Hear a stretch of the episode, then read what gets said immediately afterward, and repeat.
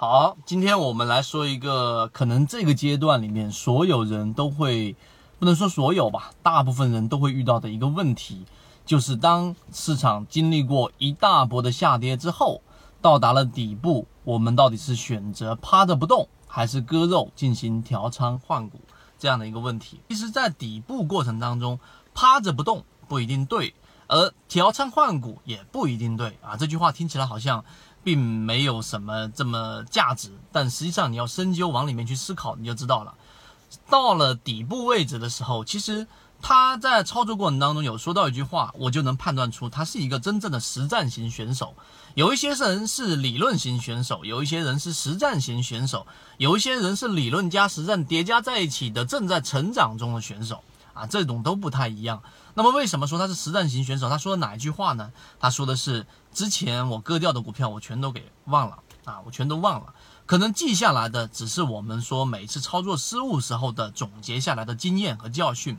这个才是真正的实战型选手该去做的。那这是第一个我们要说的话题。在底部过程当中，如果你要进行调仓换股，你具备了一定条件之后，你割掉之后，你就应该把历史忘掉。就从你现有的资金开始，一步一步的往上去做回去，这是第一个。第二个，我们上一个视频有讲过，在底部到底怎么样确认我要不要进行啊，叫割肉也好，叫止损也好，进行调仓换股的前提是你到底有没有一个明确的标的和一个明确的一个方向。市场是随机的，但是我们的操作和我们对自己的掌控和对我们自己所能把握的范围的理解的掌控。是可以掌控的，是可以去啊，我们说控制的。那么我们在底部里面去进行调仓换股的时候，一定要明确的选择的一些呃方向。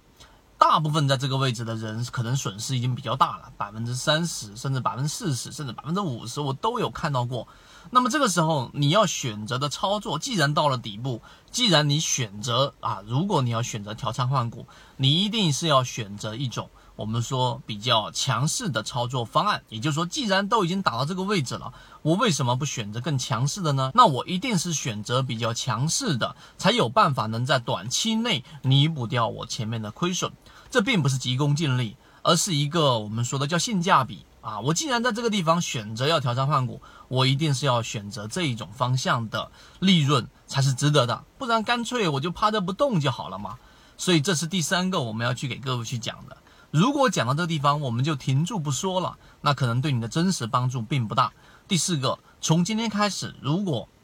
你是属于亏损比较严重的，你想要去啊验证也好，或想要去看一看到底怎么样去在底部里面真实的走过一波也好。那么你一定要去想尽办法找到我们的圈子。为什么我要这样子去说？二零一六年九月份，我们开始去讲这个直播圈子，每天我那么三分钟的进化，我们讲到现在为止，已经讲了有两年多的时间。我们前面一直给各位去做过验证，对，它是用现实来冲击你原有的观念。有些人只是说，哎呀，我听你讲之前的，我没有看到过，不算。那么从这个阶段开始，我们的实战圈子，我们的整个圈子的更新程度，你可以进到圈子里面，可以融入到我们圈子里面。当然，最近我们在做减法啊，看你的整个的整个盈利模式在市场里面的考验，到底能不能拿得住了。好，今天我们三分多钟讲的就是这个，在底部里面到底要不要进行割肉。